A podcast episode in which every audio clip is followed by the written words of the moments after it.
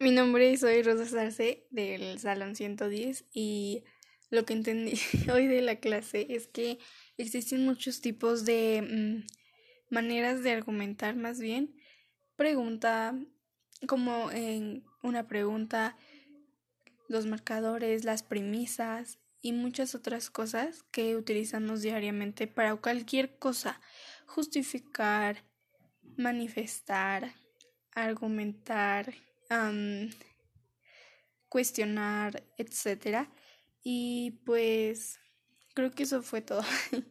bueno, no, entendí mucho más, pero con ejemplos. Por ejemplo, en un debate, en un, en un jurado, en un, en un jurado, en un salón de clases.